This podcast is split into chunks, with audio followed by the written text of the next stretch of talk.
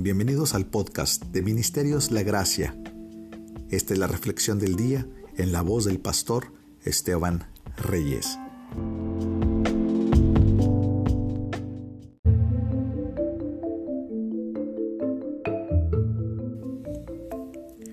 Pero la paloma no encontró un lugar donde posarse. Génesis 8, 9. Amado amigo, puedes encontrar descanso fuera del arca que se llama Cristo Jesús.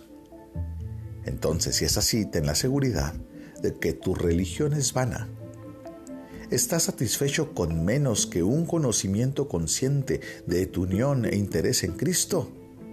Pobre de ti. Si profesas ser cristiano y aún así encuentras plena satisfacción en los placeres y ocupaciones mundanos, la profesión de tu fe es falsa. Si tu alma es perezosa y te gusta dormitar en la recámara del pecado, y el cubrecama es lo suficientemente grande como para cubrir tu alma, entonces vives una hipocresía, estás lejos de cualquier pensamiento correcto de Cristo o de la percepción de su preciosura. El Evangelio para ti no es nada. Por otra parte, si sientes que podrías consentir el pecado sin recibir castigo, esto sería un castigo en sí mismo. Y si pudieras tener todo el mundo y morar en él para siempre, sería un gran infortunio no poder separarte de él, pues tu Dios es aquello que tu alma desea ardientemente. Entonces, ten buen ánimo. Eres un hijo de Dios con todos tus pecados e imperfecciones. Toma estas palabras como consuelo. Mira, si tu alma no descansa en el pecado, entonces tú no eres como el pecador. Si todavía te lamentas y deseas algo mejor, Cristo no te ha olvidado, pues tú no lo has olvidado a Él. El creyente no puede estar sin su Señor. Las palabras son siempre inadecuadas para expresar los pensamientos acerca de Él. No podemos vivir en las arenas del desierto. Deseamos el maná que cae del cielo. Nuestros odres de confianza humana no pueden ofrecer una sola gota de agua, sino que bebemos de la roca, y esa roca se llama Cristo. Cuando te alimentas de Él, tu alma puede cantar como el Salmo 103, versículo 5 él colma de bienes tu vida y te rejuvenece como a las águilas. Pero si no lo tienes, aunque tengas rebosantes bodegas y tus depósitos bien surtidos, no podrán darte ningún tipo de satisfacción. Más bien, lamentate por ellos con palabras de sabiduría como Eclesiastés 1, versículo 2. Vanidad de vanidades, todo es vanidad. Amigo que me escuchas, si tú estás en Cristo, Él es tu entera satisfacción. No hay fuera de Él nada que sacie tu alma.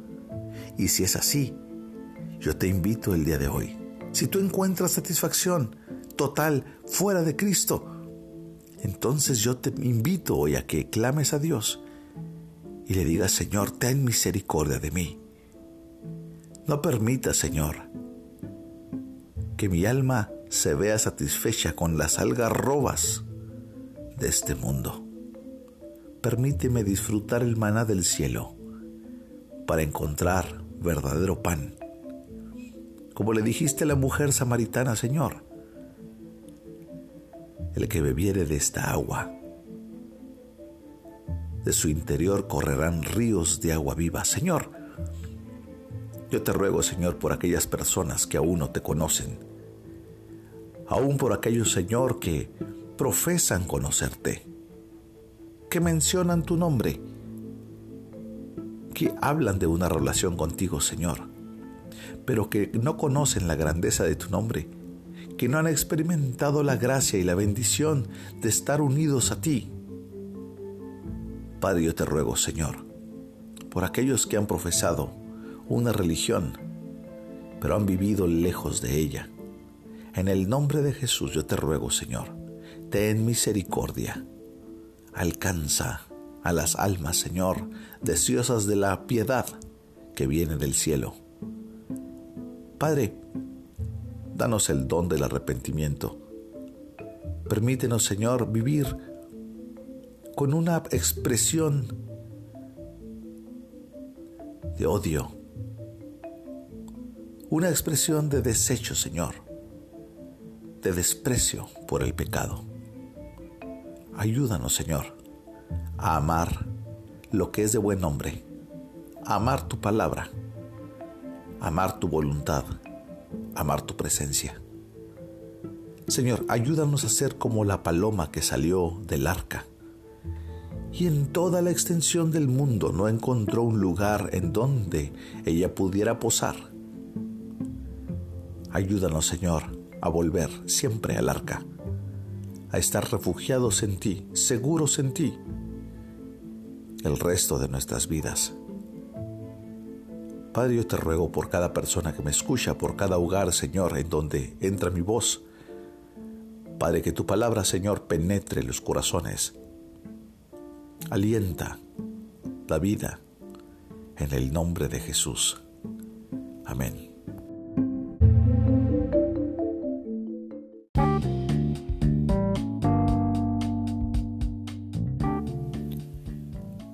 Esta es una obra clásica devocional de inspiración diaria por Charles Spurgeon, en la voz del pastor Esteban Reyes, desde Ciudad Juárez, Chihuahua, México.